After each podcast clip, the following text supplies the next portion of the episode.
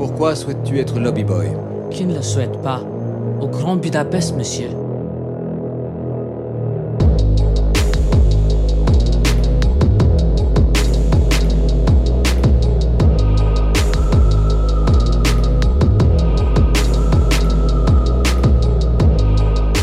Bonjour et bienvenue dans l'épisode 59 de Faites entrer le film. Je suis accompagné de Kevin, salut Kevin, Salut Vivien. Et de Olive, salut Olive. Salut V Comment ça va les garçons? Eh ben ça va bien. J'ai dégainé le premier, comme ça, direct. T'inquiète. Ça va aussi, merci. Et toi?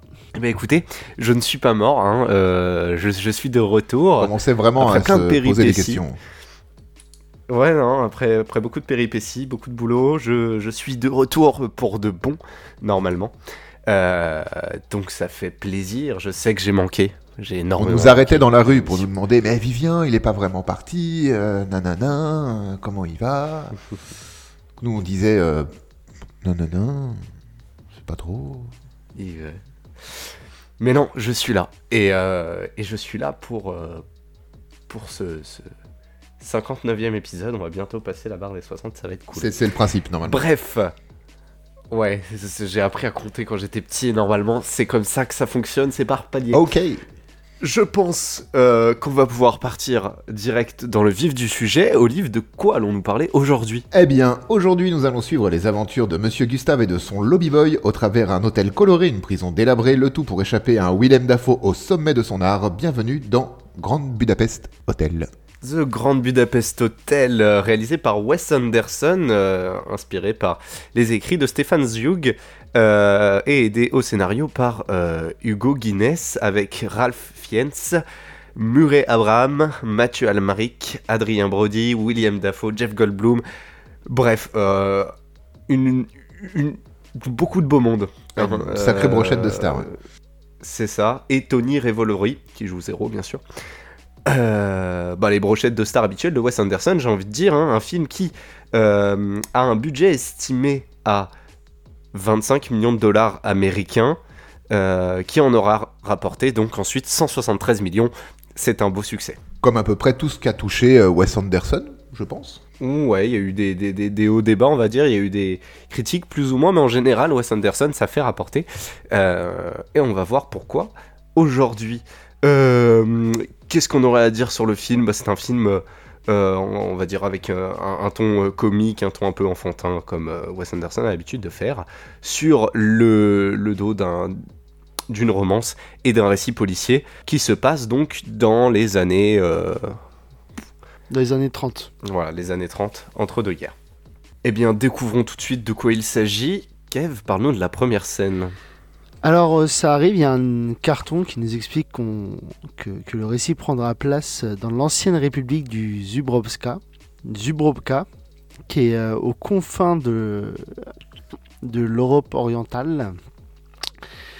On voit euh, donc une jeune femme, ouais, une, une jeune femme qui arrive à l'ancien, ci- au vieux cimetière de Lutz, qui s'arrête devant un, devant un mémorial avec une tête et on voit écrit l'auteur. Elle y dépose une clé. Pourquoi une clé? On va vite le comprendre. Elle prend son livre, on voit la photo de l'auteur et ce livre s'intitule Le Grand Budapest Hotel, comme le nom de ce film. À croire qu'il y a un lien. C'est possible qu'il y ait un lien, en effet. Euh, ouais, l'auteur. Alors, cet auteur n'a pas de nom dans ce film. Il est simplement appelé l'auteur et sa version euh, jeune, parce qu'on va vivre dans plusieurs époques, euh, sera appelé simplement le jeune auteur dans les crédits. Nous sommes donc, euh, nous entrons donc, grâce à ce- cette première scène, dans un univers, euh, bah, dans, dans- dans les lieux gé- géographiquement placés. On peut dire qu'on est en Europe de l'Est environ, je dirais. Oui, c'est ça, oui, oui. Euh, avec des accents britanniques, mais ça on le verra après. Non, je, vous avez rien à dire sur cette première scène euh Elle donne le ton en fait. Tu sens que tu vas rentrer dans quelque chose qui va être euh, euh, à la fois un peu surréaliste, onirique, tout en essayant de garder un pied dans le, dans le concret. Bref, ce que fait Wes Anderson assez régulièrement, en fait, comme tu as dit tout à l'heure. C'est ça, on va, on va être très rapidement dans un thème assez... Bah ça reste un mémorial, donc le début est un peu gris, mais ensuite on va rapidement tomber dans un thème un peu plus enfantin et plus comique euh, avec donc l'auteur qui parlera face caméra, qui te parlera à toi. Et donc il va rapidement nous faire rencontrer le Grand Budapest avec un changement euh, de décor et, de, et surtout de photographie, parce qu'on va passer donc dans le passé du Grand Budapest, hein, ce bâtiment très euh, voilà onirique, très fantastique, sur le haut de la montagne. Puis on va passer très rapidement jeune auteur qui entre dans cet hôtel et qui va rencontrer Monsieur Jean, le concierge, et un peu plus tard, euh, Zéro Mustapha, le dirigeant de, de- l'hôtel Budapest. Alors on va tout de suite parler d'un truc, parce que c'est, on le voit en fait directement, là on est euh, au bout de 5 minutes de film, on, le remarque, même au bout de 3 minutes, on va avoir un gros, euh, un gros changement de ratio. Est-ce que vous pouvez nous parler un peu de, des ratios Est-ce que l'un de vous deux veut déjà expliquer ce que c'est le ratio? Clairement pas. Du, du coup, c'est toi qui devrais en parler de ça, en vrai. euh. Techniquement, c'est toi le mieux placé pour, pas- pour parler des ratios de cadrage, je pense. Eh bien, d'accord. Euh, le film, arrêtez-moi si je me trompe, mais va se passer sur trois différentes périodes, un peu comme Inception. On va rentrer à chaque fois dans une histoire, puis en ressortir par moment. Et donc, on va rentrer tout d'abord au début du film dans une histoire qui qu'on va appeler le présent, hein, qui est donc filmé en, ratio 16 neuvième. Alors, le ratio de l'image, c'est quoi? C'est la taille de l'image sur l'écran, hein, pour faire très simple. Euh, c'est la taille de l'image. euh, la, la largeur, donc euh, le côté du haut ou du bas, sur la hauteur, le côté de droite ou de gauche. Et donc on commence en 16 neuvième, hein, ce qui est un peu le ratio le plus euh, basique en termes d'écran. La plupart de nos écrans de télévision, d'ordinateur, de portable sont en, sont en 16 neuvième. Et lorsque nous allons rentrer dans le passé, euh, le premier passé, euh, donc le passé de l'auteur, lorsqu'il va rencontrer Zéro Mustapha, nous allons passer en cinémascope, un ratio 2,35 sur 1. Et enfin, lorsqu'on va rentrer dans le, le passé du passé, c'est-à-dire le passé plus plus, c'est-à-dire l'histoire qui est dans The Grand Budapest Hotel, le livre, nous, passions, nous, nous passons en ratio 4 tiers. Et déjà, Wes Anderson nous montre quelque chose de, très concret avec ça, c'est que, on va le voir, c'est quelqu'un qui est très euh, droit, très dans le détail, très dans la géométrie. Et bah ça se voit directement sur les trois premières minutes, avec ces trois changements de ratio différents, qui nous font rentrer sur trois périodes euh, différentes, qui permettent de ne pas se perdre en fait dans le film.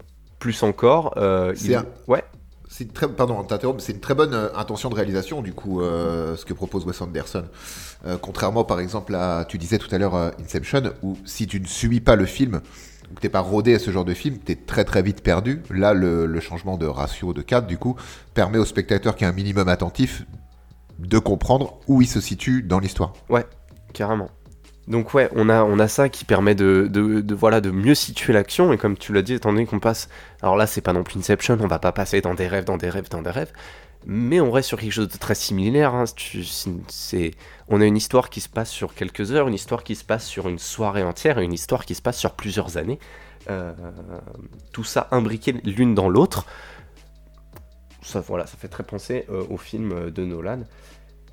On va reparler euh, un peu de la construction même de, du placement dans le film des, euh, des, de ces différentes périodes temporelles et de ces différents ratios, parce que on le verra rapidement, comme le reste du film, ça reste du Wes Anderson et même ce placement de ratio est important dans la géométrie du film. En tout cas, on va rentrer un peu plus dans le film et on va commencer à parler de nos personnages. Euh, Kev, si tu veux bien me parler donc du coup de, de l'auteur, de ce qui représente euh, ce jeune auteur qu'on va découvrir dans le passé, le ratio euh, de 35 sur 1. Donc, Judd Law. Exactement. Ce personnage fait. Bah, déjà, donc, c'est lui qui raconte l'histoire. À travers son. Enfin. C'est ça, c'est euh, c'est donc c'est lui l'auteur de ce de ce de ce bouquin qui est le Grand Budapest Hotel. Il arrive, je je sais plus pour quelle raison il y va. Je crois que c'est parce qu'il avait besoin de trouver l'inspiration ou une connerie comme ça. Donc il il, va là-bas, il, voit que c'est un hôtel où il y a très peu de monde, c'est en plus en basse saison, donc euh, et il va faire la rencontre de notre, euh, du, de notre protagoniste, d'un de nos deux protagonistes, qui est donc Mustapha. Mustapha, zéro. Et euh, c'est. Il va, en fait, il- ce, ce personnage ne sert juste qu'à qu'à nous retranscrire une histoire que nous-mêmes on va écouter en vrai. Il est autant spectateur que nous. Bah c'est oui, c'est il, il- il va être en fait ça va être une sorte d'intermédiaire entre Zéro et le spectateur. Et encore, je trouve pas, parce qu'il pose très peu de questions en vrai. Mm. J'ai comme l'impression qu'il découvre comme nous les, euh, tout ce qui se passe. Au moment où il est au moment où il est jeune dans l'hôtel, oui, en effet, il découvre en même temps que nous et c'est sur cette découverte qu'il va écrire son bouquin que la fille du début va lire. C'est pas complexe en soi quand on voit le film, Non, mais c'est vrai qu'à qu'à expliquer, c'est un peu plus difficile. C'est extrêmement difficile. Je, nous écoute depuis le début, on patauge. Mais on patauge à un niveau, c'est cosmique. C'est juste, en fait, le, gros truc qu'il faut comprendre, c'est que toute cette première scène avec euh, donc le vieil auteur n'a d'intérêt que pour t'expliquer pourquoi, quand il était jeune, il a été au Grand Budapest Hotel. Parce qu'il te dit que les, auteurs et, tout ça ne naissent pas avec. euh, Enfin, c'est la. L'inspiration ne vient pas toute seule, c'est pas en la travaillant qu'elle vient. C'est en faisant des trucs, machin. Et il t'explique comment lui, il a eu l'inspiration à ce moment-là. Mais cet auteur, enfin ce vieil auteur des années euh, 80, on en, on en parle très très peu et on le voit très très peu.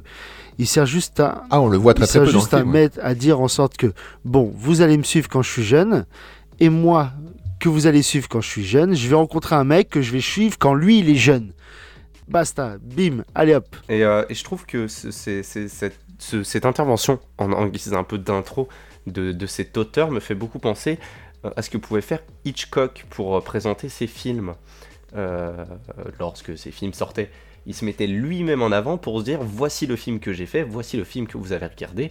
Et je trouve qu'il y avait un petit, un petit, euh, un petit rappel à ça. euh, Et un truc que je trouve par cet auteur. assez sympa aussi, mais ça je, je suis pas sûr qu'on l'ait dit, c'est que euh, donc on- il y a trois époques et comme tu dis, les trois époques se, faufi- se, euh, se chevauchent en trois minutes.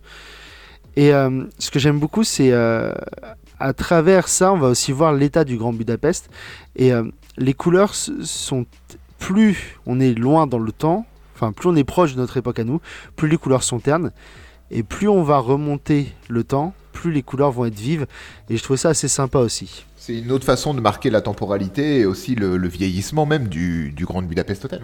Je dirais pas le vieillissement, je dirais surtout l'âge d'or. L'âge d'or, oui, c'est vrai, C'est vrai. Et cet âge d'or, il est pas, euh, il, il- il n'est pas dû à rien, il est dû à deux personnages. D'abord, il est dû donc à Zero Mustafa qu'on a pu euh, découvrir en dialogue avec le, le, le comment dire, le jeune écrivain, avec l'auteur, qui va donc raconter son histoire autour, autour d'un repas. Mais on va vite apprendre, une fois qu'on est rentré dans l'histoire, dans l'histoire du Grand Budapest de l'entre-deux-guerres, Monsieur Gustave. Alors qui est Monsieur Gustave, Olive? C'est notre euh, protagoniste presque principal, en tout cas c'est autour de lui que va tourner toute, euh, toute l'intrigue. Alors son, son statut au, au sein de l'hôtel, du coup, c'est quoi exactement? Parce que c'est pas le lobby boy, c'est quoi? C'est le, C'est le concierge. maître d'hôtel? Il a, c'est le concierge. Mais c'est c'est pas un concierge, c'est le Voilà, concierge. c'est ça. il, il contrôle tout, il gère tout, il est aux petits soins pour tout le monde, il anticipe les demandes. C'est vraiment le. Dans un hôtel de rêve, il y aurait ce concierge de rêve en fait. Et du coup, c'est tout, tout l'hôtel presque, enfin tout- toute la main d'œuvre de l'hôtel, de l'hôtel tourne autour de lui parce que c'est euh, c'est un vrai récital qui va donner à chaque fois que bah, les consignes sont distribuées parce qu'il y a l'arrivée de X ou Y personnalité. Il est aussi très proche de la jante féminine. Est-ce que c'est un talon d'Achille ou, pas? Parce que finalement, c'est exploité, mais pas, pas tant que ça, je trouve. Ça s'est montré de manière très propre, en tout cas. Mais c'est aussi autour de ça que va être imbriqué le- l'intrigue principale. Et euh, voilà, en quelques mots, qui est Monsieur Gustave C'est vraiment le chef d'orchestre du Grand Budapest Hotel. Bah, c'est celui qui s'occupe des petites mains du, euh, de l'hôtel, en fait, tout simplement. Parce qu'on voit qu'il y a une autre personne qui a l'air d'être euh, assez importante et qu'on voit très peu, qui euh, bah, la personne qui embauche euh, donc euh, le lobby boy, mais qui, qui laisse vite, euh, qui s'en décharge à, au, concierge parce que c'est lui qui gère tout- toutes ces personnes-là. Donc ouais, on a Monsieur Gustave et donc le lobby boy en question, on a, on a beaucoup dit ça, qui sera donc Zero Mustapha, jeune, encore une fois un personnage qui passe de vieux à jeune. Donc Zero Mustapha qui sera, je- quoi, il devait avoir euh, même pas, je sais pas, 17 ans dans l'histoire, combien il a? Ouais, ouais, ça doit être ça. Il doit avoir quin- ouais, entre 15 et 17 ans. Il a l'air d'être très jeune. Donc, Voilà, euh, un, un petit jeune. jeune et l'âge d'être marié aussi, parce qu'il y a une demande en mariage aussi qui, qui couve dans, dans cette histoire. Donc, euh, Zero Mustapha, le petit jeune lobby boy qui va se lier plus que d'amitié. En fait, ils vont devenir de réels frères, de réels confidents avec Monsieur Gustave euh, assez rapidement. On va tirer tout de suite une épingle du pied. C'est du Wes Anderson. euh, donc, on a une, une image qui est assez spéciale, assez typique de Wes Anderson. Est-ce que l'un de vous veut expliquer en quelques mots ce qu'on peut retirer de, de la photographie générale et de, de la façon dont, dont Wes Anderson filme ses scènes? Alors, moi, j'ai une image qui, quand la première fois que j'ai vu ce film au cinéma, j'ai j'ai eu l'impression de lire une BD. Mhm. Parce que euh, il, est, il, il aime, comme tu dis déjà, c'est du 4 tiers. Donc c'est ça Ouais. fait, ça ressemble vraiment à un carré. Donc ça fait, comme tu dis, des vignettes. Et euh, il aime bien passer de plan par plan. La caméra suit euh, les personnages et on change de... Et ça fait souvent comme ça. Donc j'ai vraiment eu l'impression de, de lire une BD. C'est... euh, au lieu de changer directement d'endroit, ça va suivre. Et je trouve ça assez sympa en fait. C'est vraiment ça. c'est tu n'y es pas habitué, et ben, ça donne un petit côté euh, rafraîchissant à, à ce film, enfin au film. Surtout qu'il essaye d'imbriguer pas mal de trucs dedans avec une, une histoire de. euh, une enquête pseudo-policière. euh, Ouais, il y a énormément de Enfin, il y a de- beaucoup de trucs, de ouais, c'est ça, ça s'entremêle de partout. Tu, à la fin, tu as presque aucune réponse parce que c'est pas ça l'important du film. Mais j'ai vraiment l'impression, avec les couleurs vives et la façon dont c'est filmé et même les plans changent, j'ai eu l'impression de lire une BD. Encore une fois, euh, l'ayant vu plusieurs fois, c'est l'impression que ça m'a redonné. C'est un peu ce que je disais, parce qu'hier j'ai vu Vivien euh, dans la vraie vie et euh, j'arrivais pas à mettre les mots dessus. Et du coup, la BD, c'est c'est un très bon exemple. En fait, chaque scène, il y a un- comme un travelling, ce que me disait Vivien hier, la caméra va se déplacer pour suivre les protagonistes et d'un seul coup s'arrêter parce qu'il y a du dialogue ou quelque chose. Donc on passe de quelque chose qui est à la fois très mobile jusqu'à arriver au point d'arriver, souhaité, et après, ça va être euh, des dialogues, mais tout à fait statiques, avant de repasser de nouveau, comme si on changeait de case de BD en fait. Et ça donne un vrai rythme particulier à, l'entièreté du film, qui est vraiment très très cool du coup. Bah, puis le fait de dire que de comparer ça à une BD, c'est vraiment intéressant parce en fait, le, alors ça se fait, hein, mais euh, la transition, je tourne la page dans un film, parfois ça fait un peu bon, ça fait un peu gros. Alors que là, par un travelling, t'as cette même impression de passer à autre chose parce que t'as un changement de, de, de, de cadre, t'as un, enfin, t'as un changement de tout en fait. Et ce travelling te re- re- remet dans l'image et te remet sur une nouvelle page. Et comme ça, il enchaîne ses, Et-. Un exemple tout bête. Euh, pour euh, imaginer un changement de page où il y a une salle dans le, euh, au premier étage du, de l'hôtel. Il y a une salle où à l'intérieur il y a un espèce de coffre-fort. C'est une petite salle, machin. Et pour voir l'intérieur du de l'hôtel, il y a un- une toute petite fenêtre qui est mise avec des rideaux. Et donc on va les voir à l'intérieur de cette salle faire euh, leur péripétie. Il va se passer quelque chose à l'extérieur, ça va couper, et on va juste les voir à l'extérieur ouvrir cette... euh, Donc c'est comme si on était toujours avec eux à l'intérieur, mais on reste à l'extérieur, et par cette ouverture de, euh, de petits rideaux pour euh, que eux voient ce qui se passe, bah moi je trouve que pareil, un mec standard, il aurait pu te, filmer ce qu'il y avait à l'intérieur du hall, ou rester avec eux et voir euh, faire de, de leur chant. Mais non, là, ils changent quand même de, de façon de filmer, mais tu restes quand même avec eux. Et je trouve que ça, c'est vraiment un truc typique de BD. Sur l'image globale, il y a très peu de moments où il n'y a pas d'acteur sur l'image. Il n'y a pas genre de plan, euh, à part les plans d'ensemble de l'hôtel notamment. il y a très peu de moments où les acteurs principaux n'apparaissent pas à l'image. Et notamment sur certains mouvements de caméra, là sur la scène dont tu parles, je crois qu'il y a un panoramique assez rapide sur la droite. C'est pas un panoramique qui va suivre les personnages. C'est un panoramique qui va faire une transition sur le même plan. Et, c'est assez, euh, assez habile parce que, en effet, c'est une transition à la suite où on voit les personnages descendre des escaliers Pourtant, la transition s'est faite avant la coupure. Et tout ça, c'est fait voilà, par le travail de, de, de caméra, donc en travelling, en panoramique, euh, qui sont toujours assez rapides pour les, pour les panoramiques et assez lents pour les travelling, mais qui rapportent toujours au personnage, parce que c'est le sujet, et qui créent la transition euh, à la scène suivante, si on peut dire ça comme ça. Mais c'est ce que je te disais un peu hier. J'ai l'impression en fait que ce film est tout le temps en mouvement. Il ne fait que avancer. Et du coup, le, le- le- la métaphore de la BD est assez intéressante pour ça. Ouais. Il, euh, malgré les retours en arrière euh, liés à- au retour d'époque, du coup, qui sont marqués par le changement de cadre, le film est tout le temps, tout le temps, tout le temps en train d'avancer vers sa, vers sa fin. Alors ça a l'air très débile dit comme ça, mais euh, Tu veux dire La que l'histoire, image. quand elle avance, elle arrive à une fin à un moment, quoi.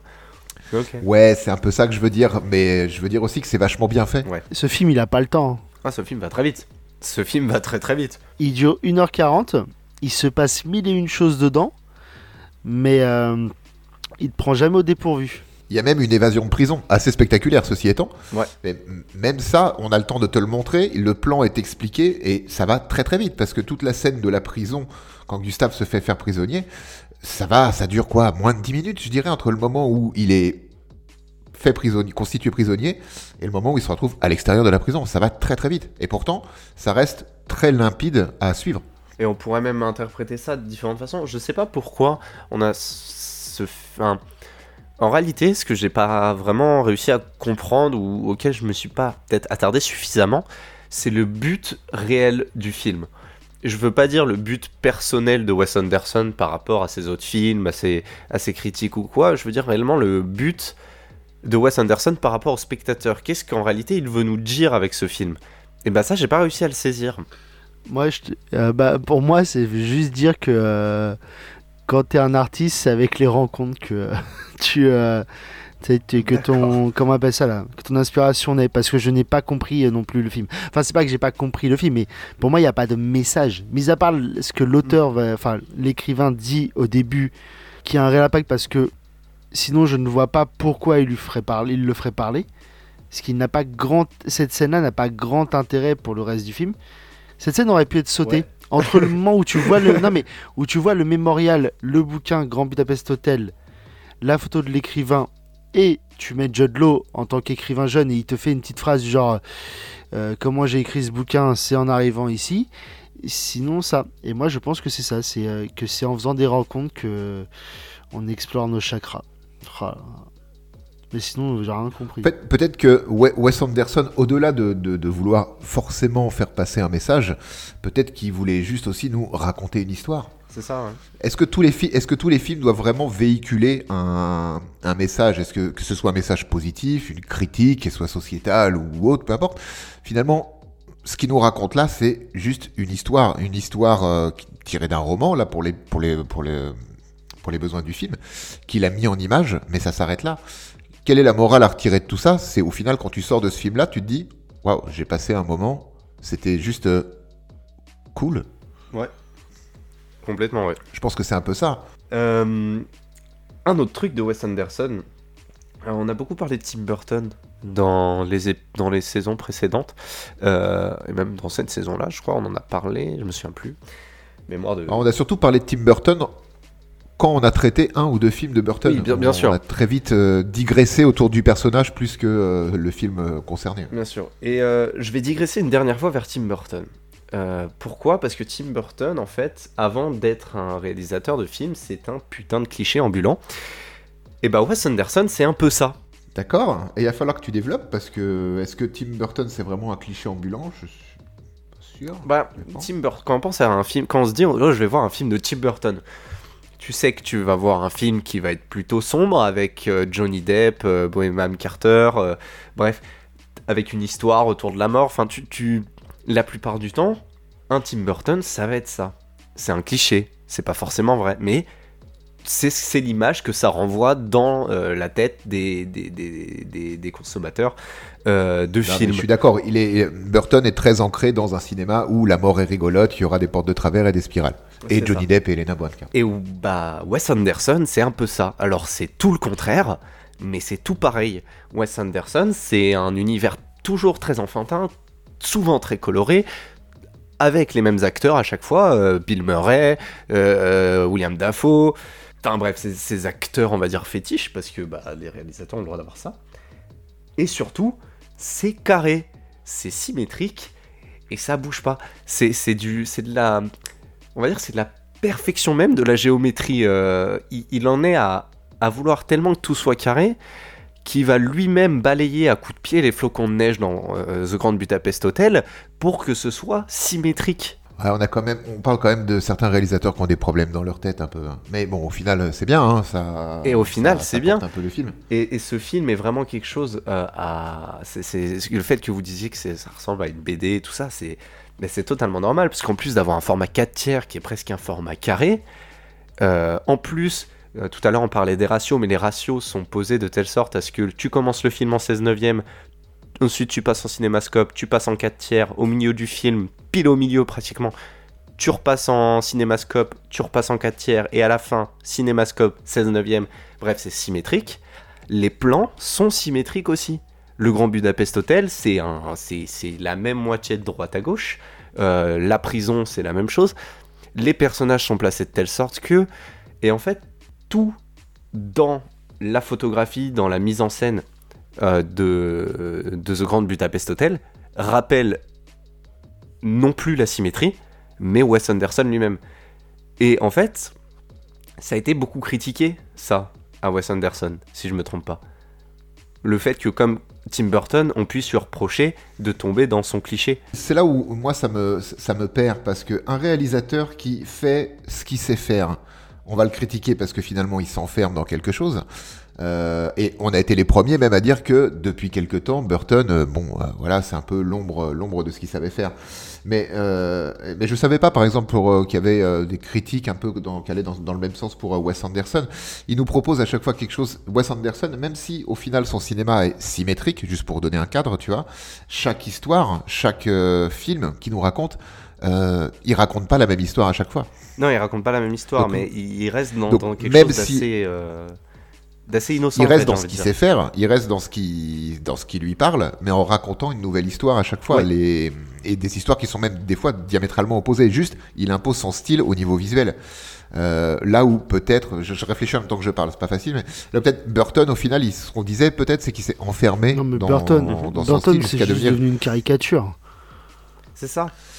C'est ça, parce qu'il nous raconte toujours au travers de ses films, même si les films sont différents, c'est systématiquement la même histoire qui est racontée. Enfin, au bout d'un ça. moment, euh, voilà. Alors que Wes Anderson, non. Bah, c'est ce qui était, euh, avant de la sortie du Grand Budapest Hotel, sur ces derniers films, était reproché un peu à Wes Anderson, c'est de devenir une caricature de lui-même. Oui, mais bon, ils le font. Enfin, c'est. Excuse-moi, mais on va dire à Michael Bay qu'il fait trop d'explosions dans ses films. Il a toujours fait des films d'action. Il va pas faire euh, demain un film d'auteur. Et c'est ça aussi. C'est à un moment donné, les critiques, il faut se calmer. Et, et voilà. Bon, mis à part Burton qui fait euh, du Burton et même trop, trop de Burton et que ça devient caricatural et que là tout le monde commence à en avoir ras le cul. Et là, je peux comprendre. Parce que ça se voit, en Bah, fait. c'est C'est ça le c'est- truc. c'est que ça se voit et ça t'as plus aucune surprise. Là où Anderson te raconte pas toujours la même histoire, ça serait toujours l'histoire d'un mec qui fait un truc, qui fait tu, voilà avec euh, une porte bien droite et symétrique parce que euh, ça serait relou. Mais euh, il change de scénario en, à chaque fois. Mais bon sûr. après, Et Ça- même si sa brochette de, de- même si les comédiens restent les mêmes, parce que les réalisateurs ont des affinités avec euh, certains comédiens, ok, pour- pourquoi pas. Mais encore une fois, chaque thématique à- apportée, enfin approchée par euh, Wes Anderson est différente de la précédente. Ouais. Du coup, euh, c'est des critiques pour moi qui n'ont pas lieu d'être. que, en fait. que des que enfin que des euh, que des réals ont, ont- ont des euh, affinités avec des acteurs je veux dire Nolan fait toujours jouer les mêmes euh, c'est que euh, c'est pas très le problème je pense qu'un Burton a c'est qu'il il fait toujours jouer les mêmes dans les mêmes rôles Et dans les mêmes histoires, surtout. ouais, mais ne serait-ce que de faire jouer toujours le même mec le même rôle à un moment donné euh, tu peux changer l'histoire hein. si le mec c'est toujours le même euh, ça changera que dalle mais bon on n'est pas là pour Je parler de suis Burton totalement d'accord. mais Wes Anderson, je sais, si, j'avais déjà entendu, c'est plus ou moins ses critiques, mais après moi je suis, je connais pas son cinéma à- pour pour euh, pour pouvoir en rentrer un peu plus, euh, un peu plus dedans. J'ai vu très peu de films de d'Anderson, donc euh, Ce que je trouve assez marrant, c'est qu'en fait, après avoir reçu ces critiques, il va peut-être sortir le film qui est le plus Wes Andersonien de sa carrière. En mode gros doigt d'honneur aux critiques. Et je trouve ça Enfin, je trouve que c'est un coup de génie, personnellement. Et c'est là d'où je voulais Mais, mais venir. il a raison. C'est qu'il fait ce qu'il aime, il fait ce qu'il sait faire et il fait ce qui est bien dans son cinéma. Après que ça lui soit reproché, et ça reste bien et ça rapporte 150 170 millions de dollars euh, à, sa prod. J'ai envie de dire, bravo le quoi. Mais- oh, c'est beau ça, bravo Leveau. Non mais il, a- raison, à un moment donné, euh, les critiques, euh, surtout, quand c'est brassé du vent pour pas grand chose, tu les emmerdes, tu fais ce que t'aimes, t'es bankable parce que t'arrives à débloquer des budgets, tu fais ce que t'as envie de faire, tu racontes ton histoire si t'as envie de la raconter. Après, euh, oui, bah il a fait comme, euh, comme il sait faire en fait, c'est juste ça le truc. Mm. J'aimerais qu'on parle, si vous êtes ok, un tout petit peu de Willem Dafoe. Parce que, Oui, bah bien sûr. parce que voilà quoi. Il, il parle très peu dans ce film. On est- on est Bah, lui aussi, c'est une caricature de lui-même. euh. tu le vois que c'est un méchant. Ah bon? Tu dis ça à cause de son imperméable? Tu dis ça à cause de sa moto? Ou tu dis ça à cause de toutes les bagues qu'il porte au doigt? des... Non, mais c'est des points américains. Mais euh, Non, il dit ça à cause de la musique qui fait. Le méchant, le méchant, oui, c'est lui, c'est le méchant. Il s'habille tout en noir, c'est un méchant. Est-ce que vous avez compris? Ah oui, mais grave. Non, mais c'est comme. non, mais. La pléthore de personnages euh, secondaires dans ce film sont tous euh, plus les, les uns que les autres en couleur, même s'ils sont tous habillés en noir. Et euh, Bah, ils sont borderline en fait dans leur, dans leur Non, a- caricature. moi, ce que j'aime beaucoup avec ce film, c'est que tu le regardes, tu, tu, tu, tu le regardes, tu, tu, tu, as- tu passes un moment et tu, tu as la question du putain, il n'y en a pas un seul qui est équilibré là-dedans. Il n'y en a pas un non, il n'y a pas de normal. demi-mesure. Ah oui, non, non. Ils Non, ont tous des tout. tares, mais des tares, tu, tu les vois à 10 km. Et euh, mention spéciale à moi, euh, un, un des acteurs que j'aime le plus de, de, de tous les temps, Goldblum, et ouais, je le trouve magnifique. C'est peut-être lui, Ah, c'est peut-être le personnage le moins. euh, C'est le moins fort, euh, le moins fou de, de, de, de, de- de- de ce film. C'est, ouais, je pense que c'est le personnage, c'est le, comment il s'appelle? C'est l'exécuteur testamentaire qui a pas beaucoup Monsieur de temps Kovac. d'écran et qui va perdre des, et qui va perdre des doigts au fil de l'aventure d'ailleurs. Oui. Mais, euh, mais oui, ça a l'air d'être le, le personnage le plus, on va dire, le, euh, le moins archétypal. hein, et c'est celui qui a le, le, le plus les, la tête sur les épaules, on va dire. Mais Et euh, encore, on sent qu'il c'est vit une dans un brève monde apparition. décalé. Non, mais ils sont tous décalés. C'est Ah oui, oui, juste fait. pas, on le voit pas assez pour qu'il nous le montre. oui. Bah du coup le méchant, ouais, William Dafoe. Waouh. Moi j'ai jamais vu là un méchant comme ça. C'est c'est même pas genre il... tu sens à l'odeur que c'est un méchant à travers ton écran. Ah, il fait pas semblant, hein. il fait pas semblant et il le porte sur sa gueule. Bon, en même temps, Willem Non, je Dafoe, je crois veux dire. que il est crédité comme le tueur. C'est même pas. euh, Ah ouais il est crédité le tueur. Ou l'assassin. Mais tu sais, voilà, il a même pas de nom. Sa mort est pu la pisse, il meurt comme un con. Mais c'est- c'est c'est lamentable comment Mais ce c'est ça est- personnage se fait éjecter C'est du ça film. qui est drôle. Mais c'est ça qui est C'est- génial, Allez, sors. bien sûr. Non mais. Bon, c'est bon, t'as eu ton temps d'écran, Ouais, ça- maintenant non, je c'est- tout- toute cette course poursuite dans, dans, en, en ski et en luge, c'est pareil. C'est c'est- ça, c'est vraiment de la BD. C'est bah, c'est mais en fait c'est du cartoon. Ah oui. C'est un cartoon. Bah, surtout avec la musique et tout, vraiment. euh, Bah oui. Mais non, mais c'est comme. Moi, j'adore Adrian Brody aussi. Mais tu le vois à des kilomètres qu'il est méchant. Dès que tu le vois la première fois, tu dis ah, lui il a fait un truc, c'est pas bien. Déjà il s'appelle Dimitri. Dimitri. Dimitri, Avec un D. Ouais, sans i. C'est Dimitri. Donc euh, oui, non mais bien sûr, mais tu sens que c'est c'est un, un... Puis de toute façon son meilleur copain c'est Willem Dafoe. Alors à partir de là... euh, Ouais, c'est vrai que c'est compliqué. de cette là, Ouais, il y a c'est son portier, quoi, Willem Dafoe. Donc euh, oui, oui, oui, tu, tu sais que ça va, tu sais que ça va pas bien se terminer. Enfin, ça va pas bien se passer. bah, oui, s'envoyer mais Dimitri, dès qu'il est présenté, dès qu'il est présenté euh, pour le, bah, pour le, pour le testament, tu as bien compris que oui, il avait aussi un pet au casque, un petit pet au casque. Mais tu vois, là, je, je réfléchissais un peu sur Willem Dafoe, le, le méchant, là, la caricature de méchant qui- qui- qu'il joue. Euh, je l'imaginais dans un film un peu bodybuildé des, des, des années euh, 80. Et, euh, et même là, je trouve qu'il serait euh, abusé. Non mais lui quoi, Il faut le faire, je, hein. je pense que quoi, dans n'importe quel film tu le mets, c'est pas il fait tâche dans le mauvais sens du terme, mais c'est que il Mais sera ouais. dans l'excès. Quoi qu'il se Ouais. passe, Dafoe sera dans l'excès. Mais juste sa tête, quoi, déjà. Excuse-moi, Willem, hein, mais euh, ju- juste sa tête, hein, euh, tu, tu as très bien compris que. Je veux dire, bon, de, de base, ou en tout cas, dans, dans certains films, tu, tu le vois, tu fais, on va pas l'emmerder. Ouais, sans déconner, je- je le mec qui le signe pour le faire jouer un, un papy, euh, tu sais, qui est très gentil, et euh, mais pas un papy qui décide de buter tout le monde parce que sa petite fille, elle a été enlevée par. C'est pas Liam Neeson, quoi. J'ai pas envie que ce soit Liam Neeson. mais tu sais, juste un papy gentil. Et je signe, je vais le voir au ciné ce film. hein. je attendrais avec pas. tous les, tous, les, Oui. tous les films qu'il a, pu- qu'il a pu faire, je suis sûr qu'il a, il a joué plein de gentils, mais en fait, sa gueule est mémorable pour les méchants. Non mais pas, Donc, pas, tu te rappelles pas, de ce qu'il a bien joué pas, pas un gentil dans le sens gentil, parce que oui, il en a fait, mais tu sais, un gentil avec sa tête, mais un gentil vraiment gentil, tu sais, un gentil gâteau un peu. Un peu gentil qui. Ah, tu veux vraiment, tu veux vraiment le voir dans un rôle de papy voilà, gâteau, ça, en fait. vraiment de très très gentil. Ouais, ça, Et- mais ça passe pas. Ah bah ça non, passe pas, c'est pas possible. Je pense qu'à un moment donné, il va sortir un, un couteau et il va aller la serrer des gueules. c'est comme ça. c'est William. Mais euh, c'est pareil, un truc que j'ai adoré dans ce film qui m'a beaucoup fait rire, c'est genre cette histoire de confrérie des, euh, des clés. Ah ouais. Donc le concierge Gustave sort de, de prison et il faut, euh, faut pouvoir l'aider parce que euh, ils ont réussi à faire en sorte qu'il sorte de prison, mais il n'y a aucun plan après. Ça reste des tocards quand même. hein. Et là, t'as donc ils appellent euh, le, concierge d'un autre palace. Qui, et puis là, c'est que une ribambelle d'acteurs. T'as Bill Murray, t'as que des acteurs connus. Et ça s'appelle, ça s'appelle. Et à chaque fois, tu te rends compte que euh, le concierge est sur un gros truc. Il va donner à son lobby boy, il va dire tiens, je te laisse gérer, et il va les gérer parce que c'est ça, euh, la confrérie des, des, des, des- des clés, je sais pas, C'est ça. Et- la, la société, et euh, la société secrète des, des concierges. Et pareil, je l'ai.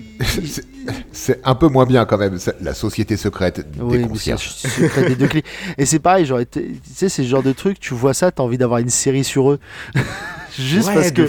Juste parce qu'ils. Ah bah sont là au mariage à la fin de, donc de, de Zéro avec euh, Agathe. Mais t'as l'impression qu'ils ont tellement de trucs à raconter. Clairement, ils se font que des toutes petites apparitions, mais c'est génial. Le côté de téléphone arabe, en fait, qui, qui se passe au moment de préparer l'évasion et tout, c'est juste, juste génial. Et puis t'as l'impression en fait qu'il y a plein d'autres, enfin, il y a plein d'autres Budapest Hotel où il pourrait se passer la même chose. Donc t'as plein de potentielles histoires avec des lobby boys et le, un concierge un peu fou qui est, qui est, qui se passe ailleurs. Et tu te dis waouh, mais c'est génial. C'est ça, et tu, tu, tu sais même pas, tu sais, en termes de géographie, tu sais pas s'ils sont à côté, s'ils sont loin.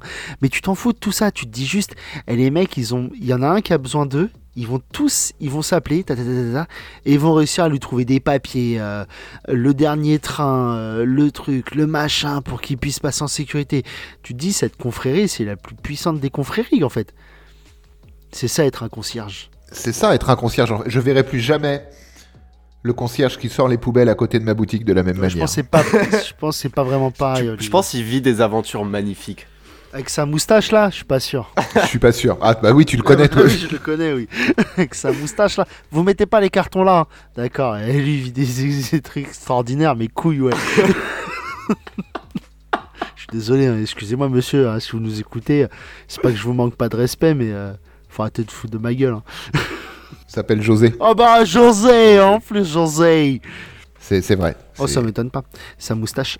Mais euh, non, mais t'as- en fait, t'as plein de trucs comme ça. C'est Wes Anderson dans ce film-là, il arrive à faire en sorte que des trucs qui pourraient paraître très longs dans un film passent pour un ressort comique très rapide. Un truc tout con, c'est à un moment donné, il faut qu'ils aillent ch- ch- chercher Serge. Serge, donc, est un, un concierge français, un maître. Non, c'est pas un concierge. C'était un maître de un domestique donc de la personne qui est morte parce que oui, il y a quelqu'un qui est mort dans ce film. Et euh, Ah oui, c'est vrai, on a oublié le code principal. et donc il y a Serge qui qui, qui, qui a un- une info importante et qui a décidé de de disparaître. Enfin qui a disparu, il est devenu moine tout en haut d'une montagne. Parce qu'il faut toujours être tout en haut d'une montagne dans ce film. Et ils arrivent à un endroit avec euh, donc monsieur Gustave et, et Zéro. Et ils vont ils vont voir un, un premier euh, un premier prêtre qui va dire vous êtes euh, monsieur Gustave? Oui. Ok. Vous devez aller là-bas. Et ça se répète 4 5 fois. Ouais. et euh, là où ça- même à la fin Gustave il en a marre. Il fait oh c'est bon on a compris je dois aller où? Et ça ça aurait pu paraître très long dans d'autres films mais là tellement t- le rythme il est soutenu que t'as pas l'impression que c'est long Tu dis juste, ok, le comique de répétition, il est, il, il est quand même énervé, mais il est maîtrisé. Il est excessivement maîtrisé. ouais. Plusieurs fois, Monsieur Gustave va, va répéter les mêmes citations, les mêmes phrases, qui ont à chaque fois vont avoir un sens qui évolutif au fil du film et de sa relation avec Zéro, et au fil de sa relation avec le spectateur, bien sûr. Et ça, ça va à chaque fois, ça va être avoir un sens plus profond et tu ne sais comment plus comique aussi. Et on arrive à avancer voilà dans ce dans ce dans cette profondeur de relation euh, entre le spectateur et les personnages, entre les personnages eux-mêmes, et avec cette profondeur de, de- de rigolade, euh, de comiquitude, je ne sais pas utiliser ce mot-là, je ne sais pas quoi mettre comme mot, mais de comique, euh, notamment avec ce comique de répétition qui est présent tout le long du film. Donc, Vivien, tu voulais nous, tu, tu voulais nous parler de, de, de l'intrigue principale de ce film Euh, ouais, bah l'intrigue principale du film, on va très rapidement passer dessus parce qu'au final, le film. Il en a rien à foutre. Autour de cette intrigue, mais n'en a rien à foutre, exactement, c'est les, les mots justes. Euh, l'intrigue principale du film. euh, bon, Monsieur Gustave, c'est un petit. on va dire. Un petit chenapan chaud lapin avec les. Avec les vieilles dames de la haute société. qui sont blondes, euh, décrépies et riches. blonde, décrépite, c'est ça. Euh, et donc l'une d'entre elles va finir par être euh, par mourir, Eh ben- par être assassinée, on ne sait pas trop. Tiens, euh, c'est Tilda Swi- Swinton, je crois. euh, Ouais. Je dis, je l'ai pas reconnue au début. Ben non, parce qu'elle est maquillée Ouais. en vieille. Donc vraiment, elle, elle a joué juste parce que Wes il lui a demandé, hein, parce que son, euh, C'est ça. le fait de ne, vu qu'il aime beaucoup jouer avec elle, c'est vraiment ça. C'est il l'a mis parce que voilà. Exactement. Et donc euh, elle va mourir, elle va être assassinée, on ne sait pas trop. hein, euh, et elle va léguer un bien très précieux qui vaut des millions de, de la monnaie de, de cet univers euh, cinématographique au concierge. Et là, euh, le fils pète un câble. euh, et en fait, tout le long du film, ça va être euh, le concierge qui vole le tableau et qui le cache, mais qui va se faire rattraper par la justice, qui va se faire rattraper par un peu tout. Et autour de ça, on brode une, une histoire avec la, bah, la relation principale entre Zéro et Gustave, euh, et aussi entre Zéro et, euh, et la, mince, la- Agathe. Agatha. La, la pâtissière. La pâtissière, c'est ça. Euh, qui, qui permet notamment, en fait, qui, qui est pâtissière. Pourquoi? Parce que euh, fallait une pâtissière pour faire passer des armes dans une prison. Enfin bref, on est sur vraiment, on brode des relations autour du- d'un semblant d'histoire policier. Non, mais c'est ça, en où, fait. En effet, les personnages sont recherchés. T'as l'impression que, enfin, l'histoire a été écrite du genre, euh, bon, il va y avoir un, un vol de, enfin, un vol, le vol le plus éclaté de l'histoire encore une fois, hein.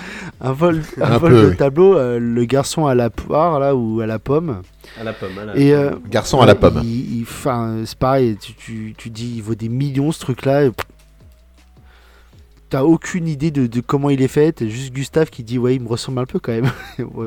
Vite fait. Ouais, c'est vrai. Enfin, de loin quoi. C'est juste ça, l'interaction du tableau, la critique du tableau, c'est en vrai, il m'en ressemble un peu, quoi. En vrai, elle a voulu me faire Le mec- plaisir. Il me ressemble un peu sans moustache. Ouais, ouais, si tu veux. ouais. et euh, et t'as ça. Et derrière, ils vont écrire des personnages autour de cette histoire. Attends, il nous faut quelqu'un. euh, Ok, dans la prison, il nous faut un mec qui est super grand parce qu'à un moment donné, il va être utile. Ouais, ouais, d'accord. c'est que ça. Bah, que des personnages fonctions, du coup. Ah oui, mais euh, oui, mais ce film n'est là que pour ça. Mais c'est, enfin, quand tu regardes, enfin, tout est bien fait. L'avantage et c'est assez hilarant quand, ne serait-ce que euh, quand tu sais, ils vont essayer de s'enfuir de la prison et ils vont ouvrir une. Ils y arrivent. Alors pareil, leur plan il est acadabrantesque. hein. Ils vont ouvrir une trappe. Va y avoir euh, quatre militaires, euh, enfin quatre gardes de la prison. T'as un des mecs qui il commence à s'enfuir. Il saute avec son couteau. Donc euh, tac tac tac tac, bagarre hors champ il rouvre la trappe. Il y a les quatre gardes qui sont morts, plus le l'autre. Et t'as un mec qui va dire c'est normal, il va dire bon bah match nul. hein. Mais ça, ne marche pas comme ça, monsieur. Elle vient de nulle part ta phrase. Vous en avez perdu un, ils en ont perdu quatre. Il y a pas match nul. Il y a quand même une belle victoire pour les, euh, Oui, pour les, pour les. Mais C'est comme quand ils s'évadent et que tu ils sortent de euh, des égouts et donc t'as Gustave qui retrouve euh, zéro et t'as les trois autres qui décident bon allez il y a un camion là-bas ils, ils se battent. Au fond, tu sais pas ce qui se passe. Tu vois juste que Gustave, il dit à Zéro euh, Bon, t'as récupéré des affaires pour moi? Non, mais tu sais, il lui donne une cravate. Ça, c'est oui, après ça quand ils sont dans la quand Oui. ils sont récupérés, ouais, qu'on leur donne une cravate pour s'infiltrer plus facilement. tu leur dis Ok, bah tout va bien. Il y a aucun problème. Puis il y a cette histoire de parfum aussi. Je sais plus comment s'appelle le, le, Ah, le parfum oui. qui met euh, régulièrement. Qui est juste, euh, ju- c'est un petit running gag qu'on qu'on va retrouver euh, surtout dans cette partie-là du récit, où ils en usent et ils en abusent de mettre ce fameux. C'est le parfum des concierges en fait. Oui, c'est ça. Mais c'est comme peut-être à deux trois trucs sur la sexualité qui sont très drôles. C'est euh, Brody et euh, Dimitri arrête pas de dire à Gustave que c'est une c'est une, euh, une lopette. Et l'autre il dit ouais mais si j'apprends que vous avez couché avec ma mère et tout. L'autre il fait bah attends euh, faudrait savoir ce que tu veux. je suis une lopette ou tu veux que je couche avec ta mère? Et euh, t'as que des trucs comme ça où quand ils vont prendre le donc le garçon à, la pomme et que l'autre il va mettre un une autre œuvre où il y a deux, deux femmes qui, qui se font du bien et il y a personne qui va réagir à ça. Brody va rentrer dans le truc, il va dire mais personne n'a vu que le, le tableau a disparu. Et t'as les trois femmes, enfin qui ne servent à rien, mis à part à dire Les trois sœurs. ouais. Qu'on- qu'on- pareil, on, a, bah, on pensait que t'avais changé le tableau. Vraiment, tout- rien ne va dans, dans cet univers. Ça se demandait comment il fait pour tourner. En fait, étrangement, comme on le disait au début, c'est un univers qui est à la fois très enfantin, mais à la fois quand même, enfin, faut être un adulte pour comprendre certaines vannes. Ah bah oui. C'est un, c'est un film que tu peux montrer à tes enfants.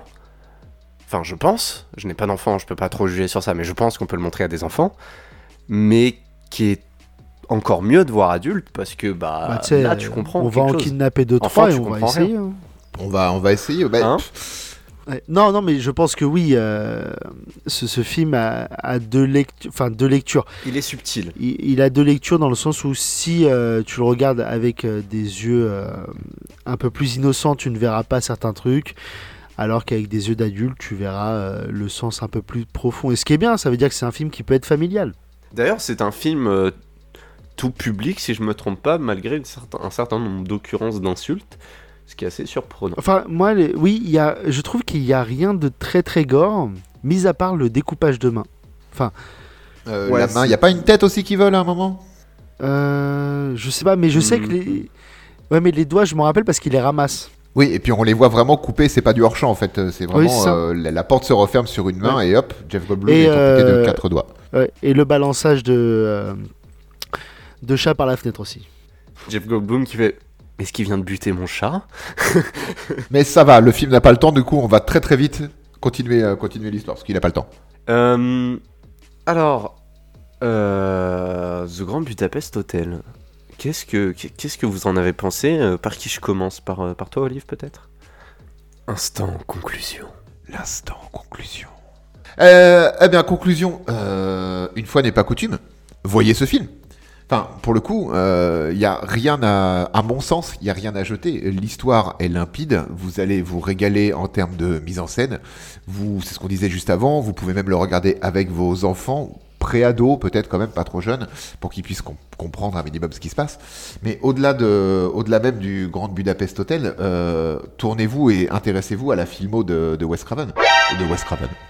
Tournez-vous vers la filmo de Wes Anderson. Ouais, parce que Wes Craven, c'est pas trop avec les enfants quand même. hein. Tour- Tournez-vous, tournez-vous vers, euh, vers ça et découvrez. Je pense qu'il y a beaucoup de choses à découvrir, beaucoup de films que beaucoup de personnes même peut-être que ce, pour qui ce réalisateur est vaguement connu, mais qui est resté un peu dans l'ombre parce que c'est pas des super grosses productions. Non, pas après, du- euh, ça reste un... Moi, je trouve que c'est un réal de niche. hein. ah c'est un réal de niche, tout à fait, bien sûr. Mm. Il fait ses trucs, ça sort, ça fonctionne et pff, il redisparaît jusqu'à son prochain truc. Mais euh, globalement, j'ai ouais, il y a sur ce film, euh, c'est une pour moi, c'est une vraie belle valeur sûre. Donc euh, si vous ne connaissez pas, découvrez-le vite et si vous le connaissez, regardez-le de nouveau, je suis sûr qu'il y a plein de choses que vous allez euh, peut-être découvrir même si vous pensez connaître le film. Donc c'est un très grand oui pour moi. Merci, Olive. Euh, avant de te demander ton avis, Kev, je vais juste faire une petite prédiction et la mettre dans mon enveloppe. Voilà, vas-y, à toi. Ah, voyez-le, voyez-le pas, c'est ça. Eh ben, Qu'est-ce que j'ai gagné? Et oui, non, non, en vrai, euh, voyez-le. Celui-là, je, je ferai pas dans la demi-teinte. Moi, je l'ai vu au ciné, je l'ai vu deux, trois fois depuis. À chaque fois, j'ai le même plaisir à le voir. Euh, connaissant pas trop le reste de la filmo d'Anderson, mis à part euh, son plus grand film qui est Resident Evil, Non, c'est pas le bon. t'égares. Ah merde. C'est ouais, pas le bon encore une fois. hein. C'est pas Wes Craven, c'est pas W.S. Anderson, c'est Wes Ah, Anderson. c'est presque pareil. Non, pour de vrai, euh, Grand Budapest Hotel, C'est pour moi. Wes c'est- pareil. C'est Wes pareil. oh ta gueule. Et j'en étais où Donc, euh, non, euh, pour moi, c'est vraiment une masterclass. Il n'y a, y a rien à jeter. 1h40 qui passe toute seule. euh, si vous n'êtes pas familier de ce genre de film, parce qu'il n'y en a pas beaucoup des, des réals qui font des trucs comme ça, quand même, on va pas, va pas se mentir. Il, sort de, des, sentiers battus, bah, c'est ultra cool. En vrai, à voir. À voir, à chérir, à, à se délecter. euh, en plus, là, dans les soirées où il va faire un peu frais, euh, avec un petit plaid et tout, c'est nickel. Et un petit Ça- chocolat ça devient- chaud, ça, ça devient héroïque, là. Chocolat chaud et tout. Ah non, j'ai pas parlé de, de peau Devant la d'ours. hein. cheminée, Et, euh, et voilà, merci. tout nu sur le tapis. Bah, je vais y aller, moi. Mais Merci. Et euh, Ouais, euh, merci beaucoup. C'est Vivien, tu pars en cacahuète. Merci hein. Euh, et toi, Vivien, du coup, ta conclusion. ouais, j'ai pas aimé. euh, Bah, écoutez, moi, euh, Je vais J'ai mettre ma prédiction dans film. une enveloppe? non, j'ai beaucoup aimé ce film. Euh, je pense que c'est un film à regarder, même ne serait-ce que pour s'intéresser à, un cinéma un peu différent des grosses productions dont on nous rabâche sans cesse. Euh, c'est un cinéma qui est bon. Je pense pouvoir le dire sans, sans trop rougir. C'est un cinéma qui euh, mais qui est pas non plus compliqué. Je veux dire, c'est un cinéma qui est à la portée de tout le monde et qui vous intéressera, je pense, parce que c'est intéressant euh, d'un point de vue même visuel en fait. C'est- une expérience à vivre, je pense, de regarder un Wes Anderson, notamment The Grand Budapest Hotel, qui est euh, du Wes Anderson symétrique comme, comme t'as jamais vu. Euh, puis j'aime bien la manière de travailler global, on va dire le, le rapport humain de, de, de Wes Anderson, on va dire sur, Ah bah alors si t'aimes bien, il y a rien d'autre à dire quoi. C'est vraiment, bon Voilà. quoi. Et ben voilà, c'était l'épisode 59 de Faites entrer le film, donc le grand retour de Vivien. Ouais, enfin t'enflamme pas non, plus. en hein. J'a- J'avais besoin de, j'avais besoin de travailler un peu sur euh, sur la machine à voyager dans le temps, euh, parce que. Oh, bon, le- tu fait teases, tu teases comme un gros ah bâtard. ouais, tu utilises rien du tout parce qu'on a rien du tout. Mais alors, rien. pas même l'ombre, rien. Il y a Ah, rien. ah, rien, même plus d'encre. Bah arrête, ils vont pas nous croire de toute façon. Ah bah il faudrait peut-être un parce que. Ouais, parce que là, pas euh, nous croire. retrouvez, faites entrer le facet à partir de dans 15 jours. Non, c'est pas vrai, c'est pas vrai. Non, en tout cas, voilà. Je vais annoncer le film de la semaine prochaine. Et là, attention, les gars. On va y aller dans du spécial. On va y aller dans du russe américain chinois. Ok, la dernière fois qu'il a fait ça, c'était le fils du masque. Donc, euh, On va regarder Hardcore Henry. je sais pas ce que c'est. Attends, je vais regarder aussi parce que. Je suis très fier de ma connerie. Non, c'est par euh, le réalisateur qui a fait ré- récemment Nobody avec euh, l'acteur de Better Call Saul et de Breaking Bad. euh. Alors attends, attends, ju- juste après on termine. Donc on est bien d'accord que l'épisode 60, qui est normalement un épisode coup de poing, parce que c'est le 60e, c'est un chiffre tout, fait Hardcore Henry. C'est un, film coup de poing. C'est un film coup de poing. Ok, d'accord. Ah, je- ça fait mal Je vous invite d'ail- d'ailleurs, pour vous, pour vous préparer à ce euh, 60e épisode, à regarder Hardcore Henry par les moyens que vous trouverez. Et euh, il est disponible sinon sur Prime Video à l'abonnement euh, Amazon Prime. En attendant, on se retrouve la semaine prochaine avec Kev et Olive pour l'épisode 60 de Faites entrer le film sur Hardcore Henry. Ciao, bye bye, bonne semaine, portez-vous bien et prenez soin de vous. Salut à tous, bisous. Ciao.